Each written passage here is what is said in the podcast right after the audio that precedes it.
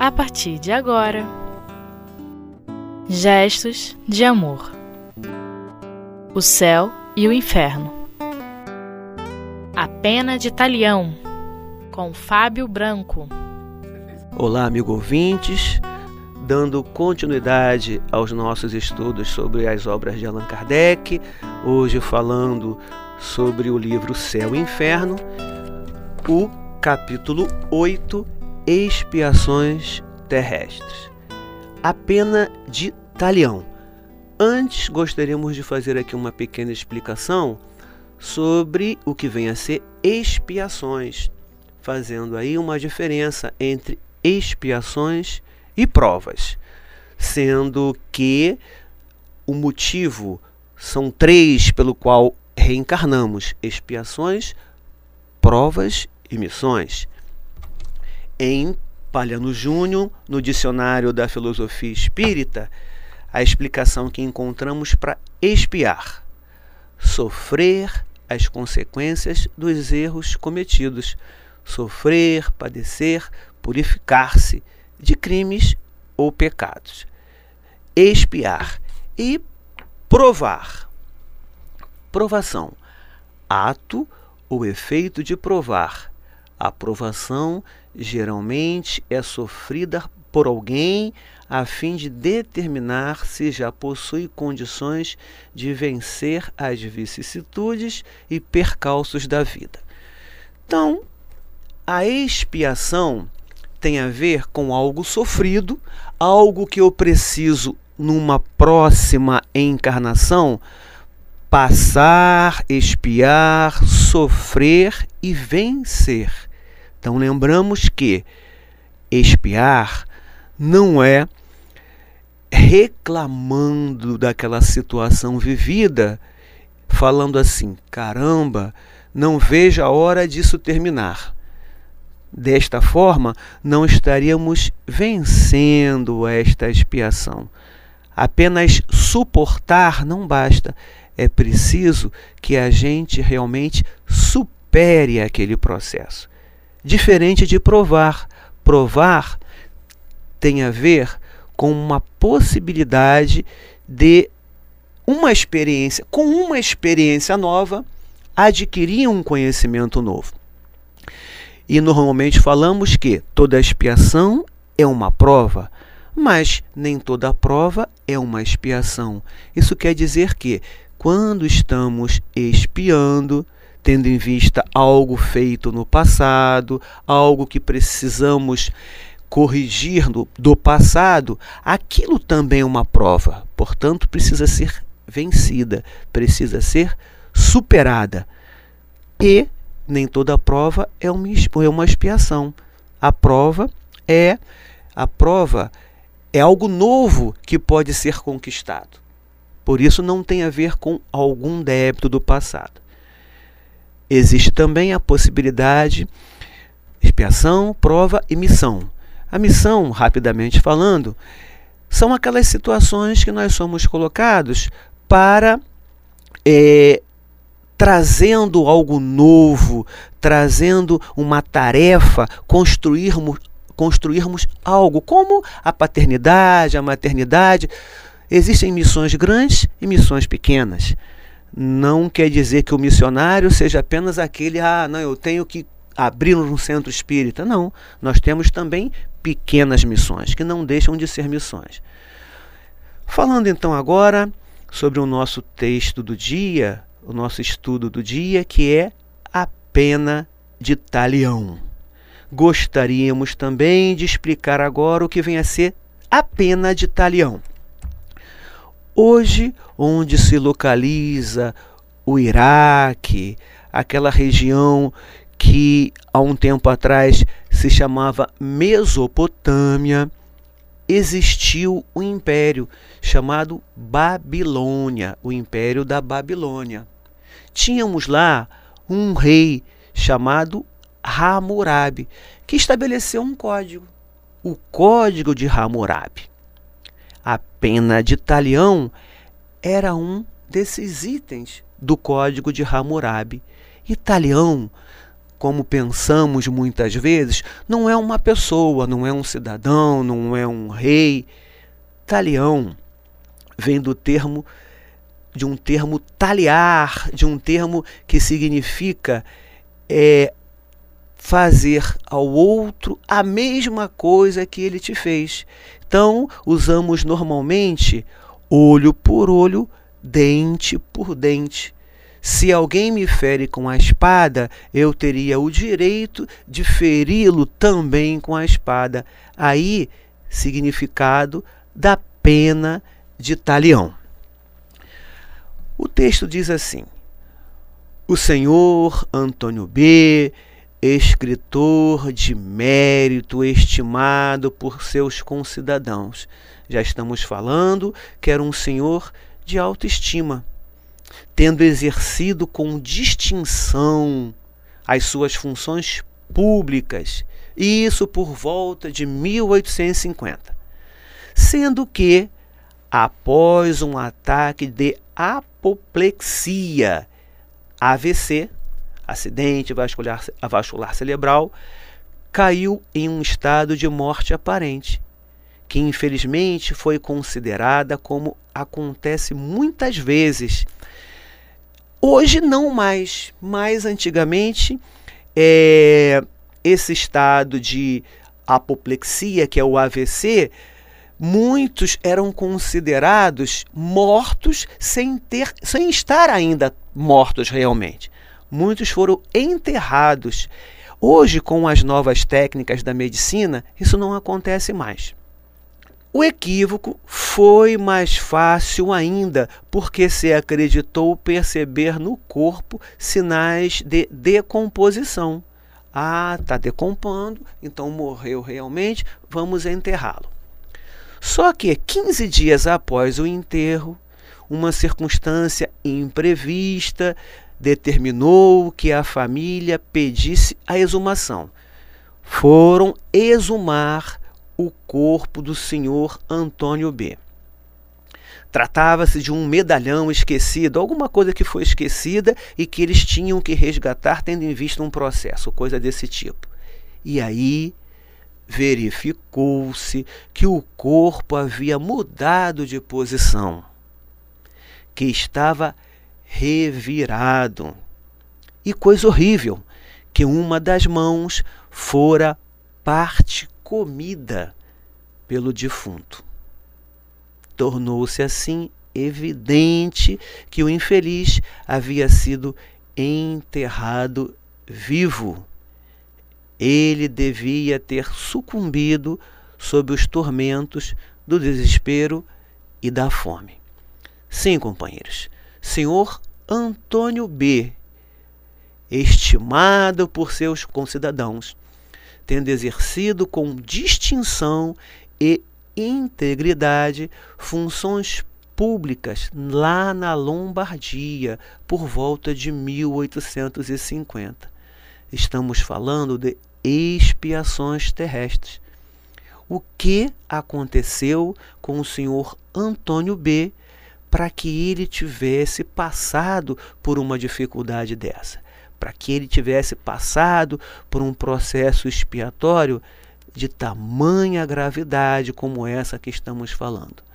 Lembrando ainda que o título é A Pena de Talião, olho por olho, dente por dente. O que aconteceu numa encarnação anterior que o senhor Antônio B precisou passar por um processo desse.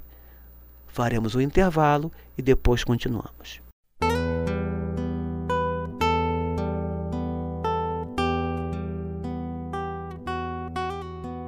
Gestos de amor.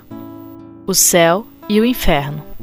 Amigos ouvintes do Espiritismo.net, dando continuidade ao nosso estudo de hoje, a pena de Talião, falávamos que o senhor Antônio B, que era um cidadão estimado por seus, por seus concidadãos, ele exerceu com distinção e integridade suas funções públicas, mas ao desencarnar, ao pensarem que ele tinha sido, que ele já estava desencarnado, o enterraram ainda vivo.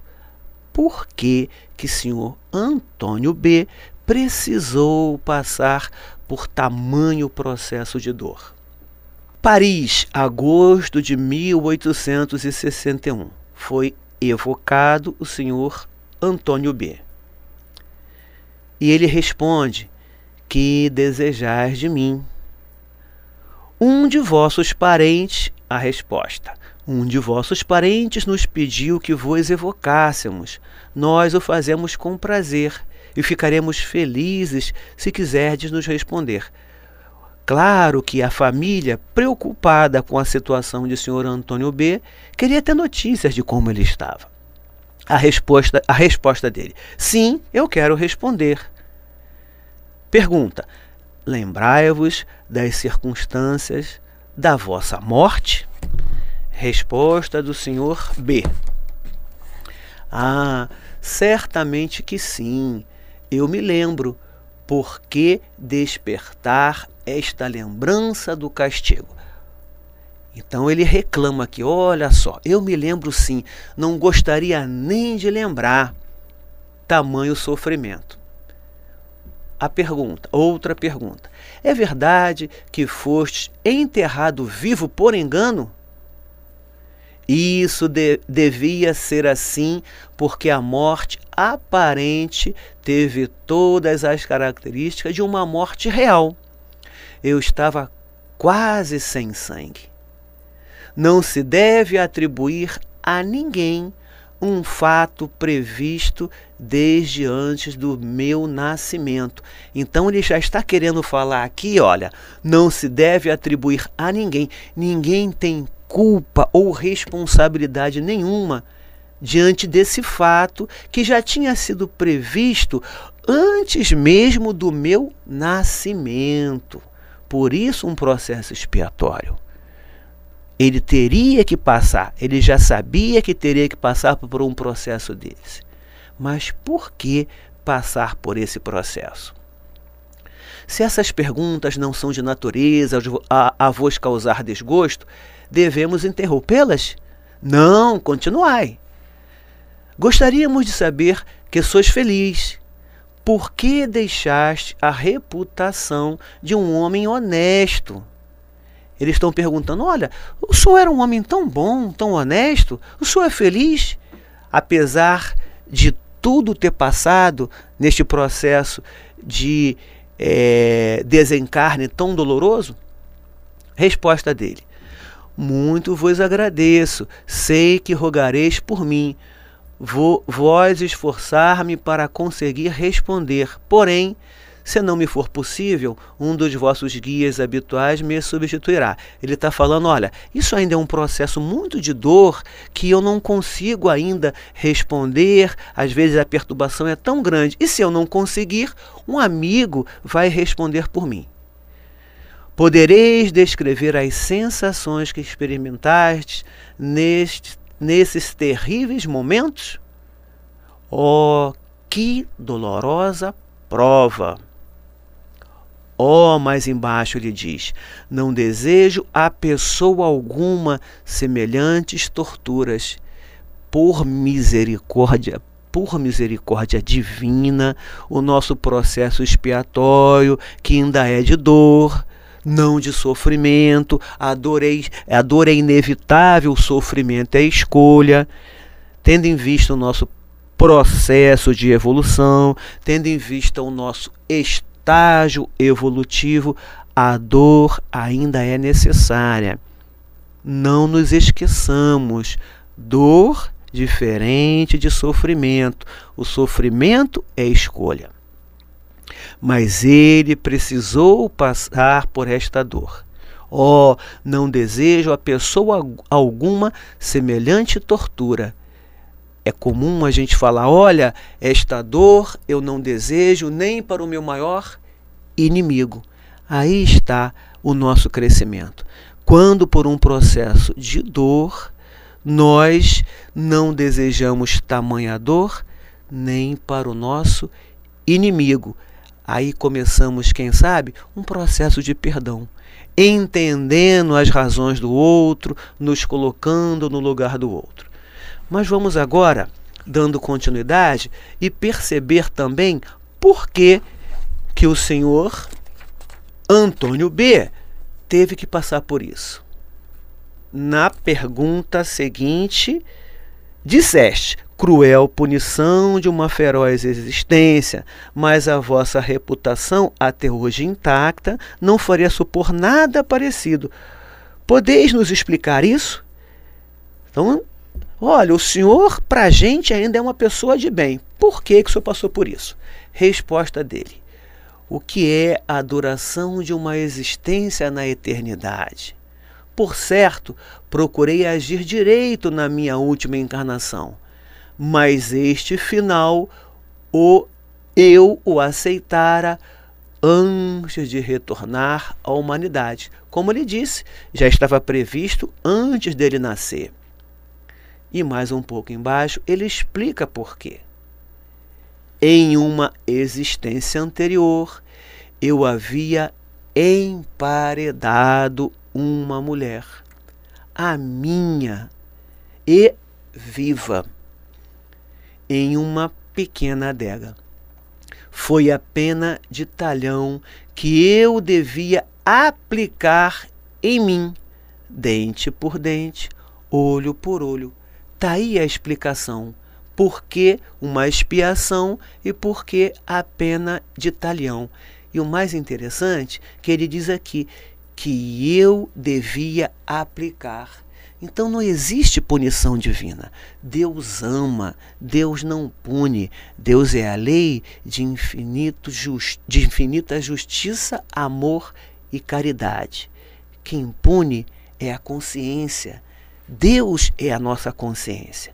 Nós que, ao tomarmos consciência do erro que cometemos, pedimos a oportunidade de corrigirmos por uma expiação, ou por uma oportunidade que tenhamos que passar e espiando ou provando, ou até numa missão, quem sabe, resgatarmos erros cometidos. Está aí a explicação porque o senhor Antônio B teve aquele desencarne daquela forma tão violenta. E a explicação, ainda um pouco mais abaixo, instrução do guia do médium. Sabei, portanto, tirar proveito desse exemplo cruel para suportar com paciência, ó meus queridos espíritas, os sofrimentos corporais, os morais e todas as pequenas misérias da vida. Aqui ele nos diz o seguinte: filhos, tenhamos força, tenhamos resignação, resignação, é, sejamos resilientes, tenhamos fé, tenhamos esperança tudo que estamos passando, tudo tem a ver com o nosso individual processo evolutivo. Caminhamos sim para a melhora coletiva do nosso planeta, que de prova e expiações, estudando expiações terrestres, nos tornaremos um planeta de regeneração. Mas se chegaremos à coletividade de sucesso, precisamos primeiro individualmente resolvermos os problemas que trazemos de consciência. Se temos algo a resolver, que aproveitemos a oportunidade para que não cheguemos à espiritualidade e nos ficaremos frustrados com o tempo que perdemos, dizendo assim: Oh meu Deus, tive uma grande oportunidade de espiar, de provar e de crescer e não aproveitei.